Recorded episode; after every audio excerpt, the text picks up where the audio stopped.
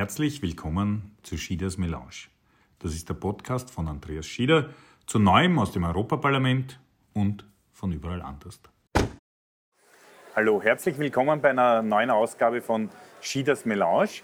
Äh, wir befinden uns eigentlich schon fast in der Halbzeit im Europäischen Parlament und da habe ich einen besonderen Gast, nämlich die Claudia Gammon von den NEOS, die Europaabgeordnete der NEOS. Hallo Claudia. Hallo, servus. Und ich habe mir gedacht, wir plaudern heute ein bisschen einerseits, wie, wie so, wie, weil du bist ja auch neu mhm. im Europaparlament. Gilt das jetzt noch als neu? Das ist eben die Frage, genau. Okay. Aber wie, wie es dir so gegangen ist am Anfang und, und äh, halt, halt das und dann vielleicht ein bisschen über die Zukunft Europas, weil du bist ja auch in der Konferenz zur Zukunft Europas, eine spannende Sache. Aber vielleicht davor, fangen wir mal an mit dem, wie wirst du also wir kennen uns für die Zuschauer vielleicht, wir kennen uns ja schon aus dem österreichischen Nationalrat und sind beide mit der Europawahl hierher gekommen. Wie, wie, wie hast du dich am Anfang so gefühlt? So alles da hm. neu, riesig? Ja, es ist schon, ich meine, es ist schon cool. Es ist ein anderes Feeling, weil ich meine, der Nationalrat tickt schon ganz anders. Das ist dir auch schnell einmal aufgefallen, nehme ich an. Allein schon, wie die Leute zusammenarbeiten und wie. Es ist halt, der Nationalrat ist halt auch ein bisschen österreichisch. Es ist so, alles ja. in jeder kennt sich irgendwie und dann äh, merkt man aber zum Schluss, ist man irgendwie doch nur fürs Abstimmen da, weil die Regierung grundsätzlich einmal alle Anträge vertagt. Und hier auf einmal ist man wirklich Gesetzgeber, oder? Wir arbeiten an Gesetzen mit. Das ist einfach so ein anderes Feeling, habe ich das Gefühl. Und ich mag ja eigentlich auch diese permanente Wertschätzung, die man hier grundsätzlich hat, dass man schon einmal dem anderen so mit Respekt begegnet. Hat man auch nicht unbedingt gekannt aus dem Nationalrat. Ja, je, je, nach, es ist halt rustikaler ein bisschen in, in der Innenpolitik, weil man sich halt mhm. halt besser kennt, weil, weil auch, muss man schon auch sagen, äh, eine Plenardebatte im Europaparlament ist ja viel indirekter als in einem nationalen Parlament. Nicht? Also da ja. geht es viel mehr zur Sache, da ist mehr, mehr auch Reaktion aufeinander. Hier im Europaparlament geht schon einer nach dem anderen. Dafür ist im Ausschuss oft viel, viel direkter. Man darf ja nicht vergessen, 700 im Plenum. Mhm. Äh, da ist ein Ausschuss eigentlich so groß wie der österreichische Nationalrat. Voll. Und die politische Debatte findet hier halt einfach woanders statt findet im Ausschuss, aber auch davor in den ganzen Meetings, das ist ja das, was man in Österreich immer sagt, wir wollen einmal in den Ausschüssen, die soll man öffentlich machen, damit man mitkriegt, wo die Debatten über die Gesetze stattfinden, aber das ist ja dort auch nicht im Ausschuss. Und hier ist es in den Verhandlungen vorher zu den Gesetzen, wenn man irgendwo Berichterstatter ist. Und dann merkt man auch, wie das dann so richtig funktioniert. Und das ist etwas, was ich, ich war ja immer nur in der Opposition im Nationalrat dort, nie erlebt habe, weil wir dürfen zwar Anträge schreiben, aber wirklich an den Gesetzen mitarbeiten, da hat man selten die Möglichkeit. Das ja, das habe ich äh, doch eine Zeit lang mhm. anders erlebt als quasi Regierungsklubobmann. Das mhm. ist schon dann ganz direkt dran natürlich. Man muss sagen, europäische Gesetze dauern ja auch viel länger. Nicht? Da ist der Prozess ein viel gestreckterer. Genau. Aber wie geht es dir damit, auch das zu kommunizieren, wie lange das hier dauert, auch bis ein Gesetz zustande kommt? Weil man will die Leute eigentlich auch am Weg immer informieren, aber das ist schon auch sehr schwierig. Ich finde daheim zu kommunizieren, wie das läuft, oft ganz schwierig, mhm. weil es gibt, ich glaube, zwei Dinge, die ganz schwer zu kommunizieren sind. Das eine ist, dass eben dieses Zusammenspiel zwischen Kommission, Parlament und Europäischem Rat, also den Regierungen, ein ganz anderes als daheim, wo wo es eine Regierungsmehrheit und eine Regierung gibt. Mhm. Man ist ja hier, das, das, muss man ja auch mal zu Hause quasi erklären, dass man hier weder Opposition noch äh, Regierung ist, sondern man ist einfach Abgeordneter, der politische Themen und Interessen äh, äh, vertritt und versucht einzubringen und versucht durchzusetzen. Ne? Und das Zweite, was, glaube ich, schwer daheim zu erklären ist, ist auch, äh, es braucht halt viel mehr Gespräche, viel mehr Fingerspitzengefühl, weil die, die Linien ganz anders laufen. Das ist ja nicht nur zwischen den Parteien, sondern innerhalb der Fraktion, zwischen den Leuten aus den verschiedenen Ländern. Also es sind ja schon ganz viel mehr Dimensionen, die es zu berücksichtigen gilt. Voll, man braucht da sehr viel Empathie und muss das immer mitdenken, wie das bei anderen ankommen würde. Aber ich, ich glaube, das ist ja bei dir auch so wie bei mir, weil ich vorher auch schon relativ aktiv war in der Europäischen Partei und dadurch auch schon ein bisschen einen Überblick hatte. Man weiß ja, wo die Kollegen stehen, je nachdem, aus welchem Land sie kommen. Man muss das auch immer ein bisschen mitbedenken. Und das ist schon Hast du da ein paar spannend. getroffen, wie du hergekommen bist? Also die du schon ja, ja, ich habe viele schon vorher gekannt, weil ich immer zu den europäischen Kongressen auch vorher gefahren bin und mir das eigentlich immer viel Spaß gemacht hat. Und das ist dann, äh, das ist dann, glaube ich, ganz gut, wenn man hier anfängt und ein paar Leute schon von vorher Warst du auch in dieser liberalen Jugend, europäischen Jugend ich weiß jetzt gerade nicht mehr, wie die heißt. Zu meiner Zeit hat es eFlurry geheißen, aber das glaube ich. Ah, Die gibt es immer noch, Gibt's immer ja. noch, das ja. ist die internationale liberale Jugend und dann gibt es LIMEC, das ist die europäische liberale Jugend. Da war ich, ja doch, die hab ich, die, da habe ich auch ein paar gekannt, aber bis ich dann im Nationalrat war, haben die Vorsitzenden auch schon dreimal gewechselt und dann war man schon alt. Weil ich habe einige Jugendfreunde quasi hier wieder getroffen. Oh, wirklich? Die, die Wer? quasi- Die, die Mia Petra zum Beispiel von den, von den Finnen. Ah, cool. Der, äh, äh, spanische Delegationsleiter, äh, äh, Javier Moreno eben. Und, und, und. Ah, okay. Und noch, noch, noch ein paar mehr. Also der Istvan zum Beispiel aus Ungarn. Ah. Also das, das war dann so ein bisschen auch so, ein, so wie, wie Matura-Treffen. nicht? Mhm. Nach, sagen wir mal, ein paar Jahren später. Aber, aber ich finde eben, Politik hier machen ist, ist schon, schon ganz was anderes. Aber, aber würdest du jetzt sagen, klingt sehr spannender? Ne? Es ist halt einfach ganz anders. Aber das ist eh richtig gesagt. Das ist ja auch wie jedes Mal, wenn wir zur Europastunde zurück in den Nationalrat kommen, dann ist man halt auch wieder in diesem Feeling, wo so richtig laut gestritten wird, reingeschrien wird. Dann denkt man sich, das hat auch was. Das ist halt irgendwie. Kann man auch mal Gas Action. geben, wieder, Ja, genau, genau, genau. Macht mir dann auch Spaß. Und fünf Minuten ist schon geil. Das gibt es halt hier auch selten. ja, das stimmt. Da hat man das Gefühl, hoffentlich verlernt man das nie, ähm, falls man dann wieder mal die Gelegenheit kriegt, fünf Minuten lang irgendwo zu reden. Aber wenn wir jetzt schon so, so, so, so darüber plaudern, wie so das Leben hier ist, jetzt ist diese Konferenz zur Zukunft Europas, äh, wo, wo ja keiner genau weiß, worum geht es jetzt dort eigentlich. Was blöd ist, einerseits. Äh, Andererseits auch die Chance, dass man einfach über das redet, was man für wichtig hält. Daher die Frage jetzt an dich, was, was du bist ja auch im Wahlkampf äh, sehr, sehr pro-europäisch, sagen wir mal, aufgetreten. Was würdest du sagen, sind jetzt für diese Konferenz so die wichtigen Punkte?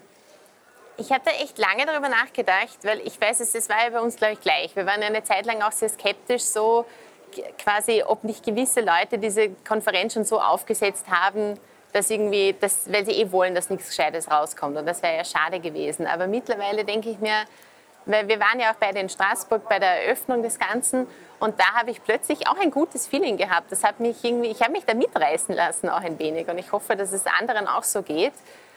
Und ich glaube, das Beste, was dabei rauskommen kann, ist, wenn man einfach öffentlich und über den Zeitverlauf vielleicht immer mehr das Thema Europa wieder zu einem Thema für alle macht. Also, dass wir wieder. Und es geht ja nicht ganz speziell dann um eine einzige Forderung, sondern dass man einfach in der breiten Öffentlichkeit in unterschiedlichen Settings wieder darüber redet, was bedeutet uns die Union eigentlich und was müssen wir überhaupt verändern. Oder von mir aus auch nur, wo sind die Probleme, dass man wieder mal groß darüber redet. Aber ich, ich habe große Skepsis gehabt, weil diese Streiterei, wie ist es jetzt wirklich Mhm. organisiert, kriegt Verhofstadt eine Rolle oder nicht und alle diese Kinkerlitzchen. Ja. Und dann ist es kürzer geworden. Und die zweite Angst, die ich, die ich ein bisschen noch immer habe, ist, was es nicht werden darf, ist so eine, auch so Veranstaltungen, wo man zwar über Europa redet, aber es sind dann diese schönen Europatagsreden, Ja. wo man den Gedanken von Schumann bemüht und erklärt, wie super Europa ist. Mhm. Und dann quasi steht man auf, singt die Europahymne und geht wieder heim. Und äh, eigentlich geht es ja um ganz andere Themen. Es geht ja darum, nämlich wenn man dieses, diese Europa, wie soll man sagen, Klim- Klima mal zur Seite tut, es geht ja um handfeste politische Themen. Es geht ja darum, wie können wir auf den Klimawandel agieren, weil alleine in Österreich werden wir es nicht schaffen. Abgesehen davon, dass ich das Gefühl habe, die Regierung schläft auch ein bisschen auf dem Thema. Äh, wie gehen wir um mit der großen Spaltung in Europa, nämlich die Spaltung in der Demokratiefrage genauso wie in der die soziale Spaltung? Äh, Wie, wie wollen wir weltweit die Konzerne in die Schranken weisen, sprich umgehen damit äh, von Datenschutz bis, bis Steuergerechtigkeit? Ich glaube, wenn man auf diese Fragen hinkommt und dann natürlich die Frage stellt, wie kann Europa auch reagieren, also was braucht Europa? Weil wir haben ja schon das Gefühl, manchmal bleiben diese Initiativen hängen. Nicht? Das stimmt, ja. Ich meine, ich finde, dass du jetzt gerade gesagt hast, auch es können nicht nur diese Europatagsreden sein, das ist wichtig, aber ich meine, gerade bei den Themen, die du ansprichst, ich glaube, wir müssen in diese Reibung reinkommen. Ich finde, es ist ja auch gut, wenn wir mal wieder diesen Konflikt zulassen, weil für viele dieser Probleme gibt es ja auch eben, ähm, naja, sagen wir in den meisten Bereichen nicht unterschiedliche Lösungen, weil die ganz offensichtlich ist, aber es gibt ganz klar unterschiedliche Positionen auch der einzelnen Mitgliedstaaten. Und ich finde, man muss da einfach mal Tacheles reden. Wer steht wo? Die Leute sollen sich das einmal eingestehen und sich nicht in, hinter geheimen Abstimmungen irgendwie verstecken und äh, nicht dazu stehen, was ihre Position auch wirklich ist, in welche Richtung geht's und wie stehe ich zu dieser konkreten Frage auf der einen oder auf der anderen Seite. Und diese Reibung, diesen öffentlichen Konflikt brauchen wir, weil sonst werden wir da einfach nicht weiterkommen und sonst werden wir diesen, diesen großen Schritt hier auch nicht brauchen, weil letztendlich brauchen wir auch, um bei der Einstimmigkeit was zu tun, da müssen wir eigentlich fast was überspringen. Da müssen wir einen, einen Punkt in der Entwicklung, den müssen wir einfach überspringen, sonst werden wir nicht weiterkommen und drehen uns einfach Aber nur es im ist schon Kreis. ein, wäre dann schon ein, ein also ich teile ja deine Meinung. Vielleicht müssen wir dann noch ein Thema suchen, wo wir auch wir reiben, weil wir sind ja quasi schon Sozialdemokraten und Liberale, nicht überall einer Meinung. Aber jetzt, es ist ein Abge, weil Europa ist ja schon immer so ein Konsensprojekt gewesen. Der große Kompromiss, wo alle gefunden haben, besser den Kompromiss gemeinsam gehen als nicht. Und Jetzt stellt sich aber heraus, oft gibt es den Kompromiss nicht und daher bleibt man stehen, weil, weil nichts weitergeht. Weil die Blockierer die stärkste Fraktion manchmal werden können. Und irgendwie, wo liegt der Kompromiss zwischen Abbau des Rechtsstaats und Schutz des Rechtsstaats? Voll, ja. Also daher kann ich Ähm, auch, man muss überspringen. Aber wie, wie, wie überspringt man die äh, Einstimmigkeit äh, zur Mehrstimmigkeit, wenn alle zustimmen müssten? Wie, Gute Frage, weil ich meine, wahrscheinlich wird auch, werden auch solche Dinge wieder ein Kuhhandel sein, oder? Du, ähm, man wird den Staaten, die da vehement dagegen sein, sind, irgendwas anderes geben müssen, dass man jetzt nicht zwangsweise mit dem Thema junktimiert, damit man irgendwie weiterkommt, weil ja jeder etwas davon haben muss, damit man einen Schritt weiter gemeinsam geht. Aber überhaupt, und das finde ich, finde ich auch spannend in diesem Haus, ähm, ist überhaupt, was ist ein Kompromiss eigentlich wert? Weil wir ja immer nach Kompromissen verhandeln, aber du sagst es eh richtig, in manchen Bereichen gibt es keinen Kompromiss. Oder ein Kompromiss ist kein Wert an sich. Nur weil sich alle auf den kleinsten gemeinsamen Nein. Nenner einigen, kann es immer noch wirklich total geschissen sein. Das ist ja, vor allem dann ist es gescheiter, man geht gleich vorher aufs Bier, anstatt dass man sagt, machen wir einen schlechten Kompromiss, damit wir sch- schnell fertig sind. Ja. quasi. Und- so kommen wir, und das sind ja hier natürlich auch die großen Gesetze, gerade wenn es um Klimawandel oder so geht, ist halt die Frage, was bringt das, wenn wir uns irgendwo in der Mitte treffen? Ja, aber jetzt seid ihr ja Liberale. Da ist ja Klima, also es hat ja jede so dieser großen Ideologien schon noch ein paar Probleme mit der Frage Klimawandel. Nicht? Also bei der Sozialdemokratie ist es die Frage, wie kann man Klimawandel und Arbeitsplätze unter einem Hut bringen, weil bei euch ist es ja auch ein bisschen quasi, wie viele Einschränkungen, wie viele Regeln Ja. quasi im Widerspruch zum freien Handel, zum freien Produzieren. Wo würdest du dich da einordnen? Also ich bin da schon relativ marktradikal in diesem Sinne, dass ich einfach der Meinung bin, man muss das alles einpreisen. Das sind einfach negative Externalitäten, Emissionen, aber auch die Umweltauswirkungen.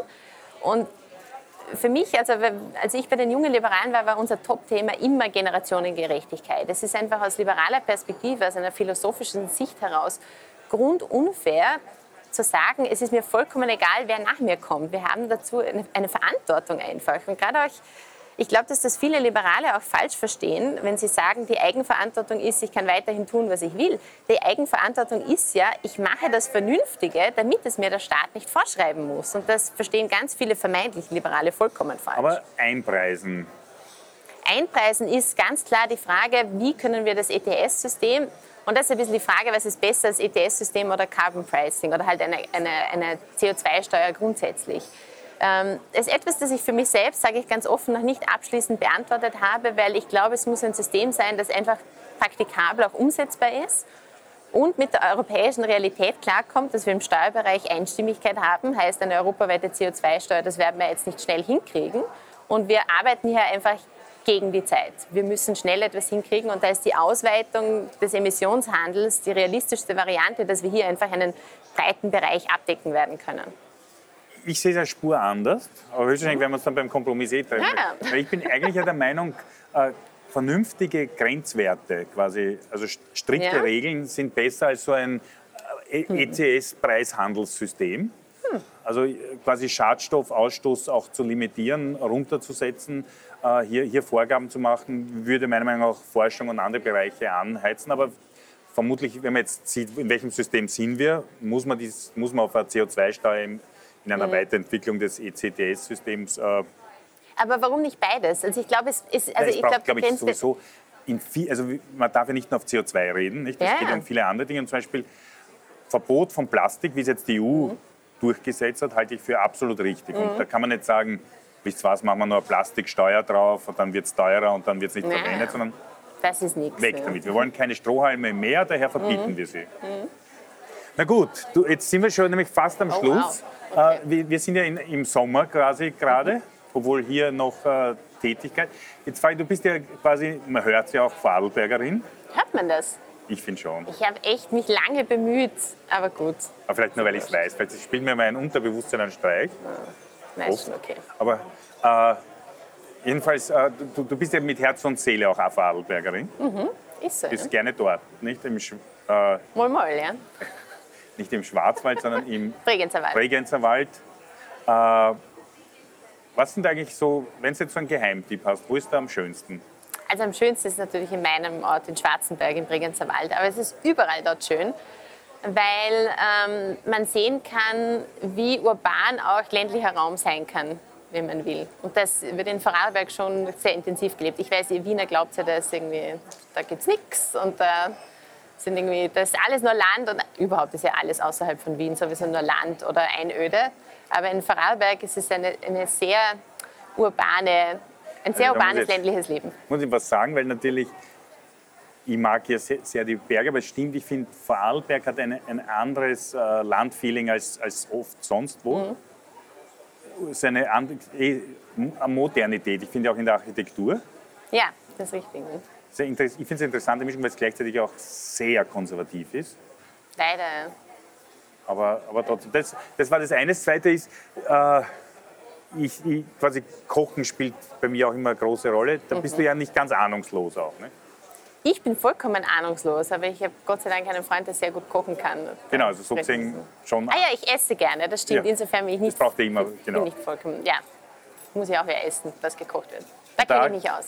Da ist Vorarlberg ja auch nicht schlecht. Nicht? Von den, Natürlich, Käsknöpfle. Aber es ist sehr wichtig, bevorzugt am Freitag mit Zwiebeln, dann mit der Beilage gehen ein bisschen die Meinungen auseinander und das sind, müssten meiner Meinung nach auf jeden Fall Knöpfle sein und nicht Spätzle. Aber das ist alles echt Warum eine Freitag? ideologische Frage. Keine Ahnung, aber in Vorarlberg isst man am Freitag Okay. Knöpfle. das ist dein Lieblingsgericht, würdest du auch sagen, oder?